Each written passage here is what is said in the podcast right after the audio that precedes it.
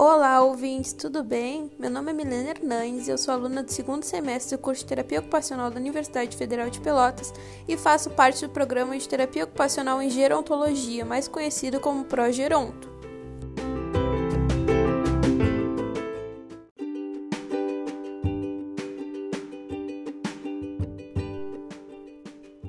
Agora eu vou explicar melhor para vocês o que se trata o nosso projeto, o Progeronto.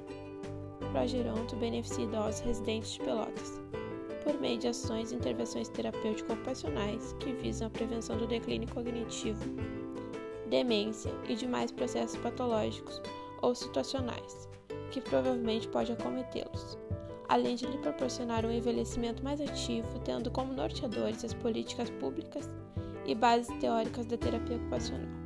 Agora, devido à pandemia, estamos fazendo acompanhamento por ligações, mas não paramos de dar a atenção necessária aos idosos.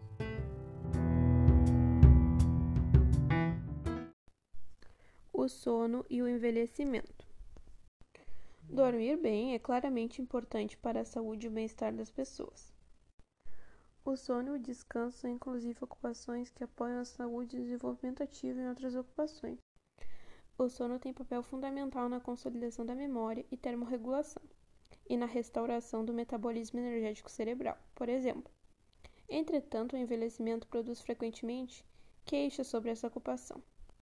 O processo de envelhecimento pode alterar o ciclo circadiano e o ciclo homeostático, modificando a duração e as fases do sono.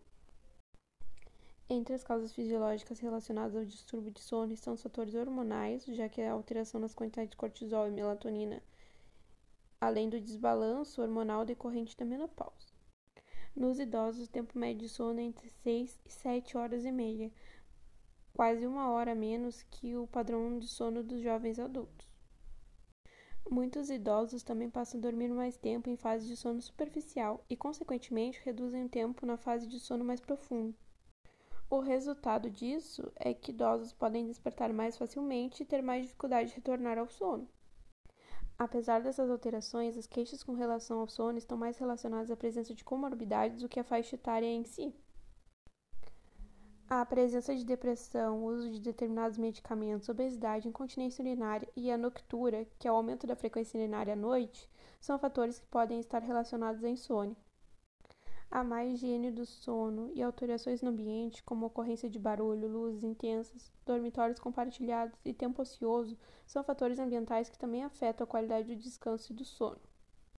Mas quando devo procurar ajuda? A avaliação da qualidade do sono pode ser necessária quando os problemas alteram o humor e reduzem a tolerância à dor e à fadiga, por exemplo. Também é importante ficar atento ao impacto dessas alterações no desempenho e bem-estar da pessoa. Como posso melhorar o meu sono? Pratique exercícios físicos regularmente. Uma revisão integrativa de literatura encontrou que exercícios aeróbicos e de resistência podem melhorar significativamente os períodos de descanso e sono de adultos mais velhos. A prática regular reduziu o tempo necessário para adormecer e aumentou o período de sono. Agora, como eu posso melhorar o meu sono? Mantenha uma rotina diária que favoreça horários regulares para dormir e acordar. Mantenha uma boa higiene do sono, faça cochilos de até 30 minutos no máximo uma vez por dia. Evite consumo de estimulantes e cafeína após o período da tarde. Evite exposição à luz azul à noite e procure realizar atividades relaxantes próximo do horário que costuma dormir. Fique atento também ao uso de medicamentos que auxiliam no sono. Alguns deles podem causar efeitos adversos, como sedação diurna, alterações cognitivas, dependência e até quedas.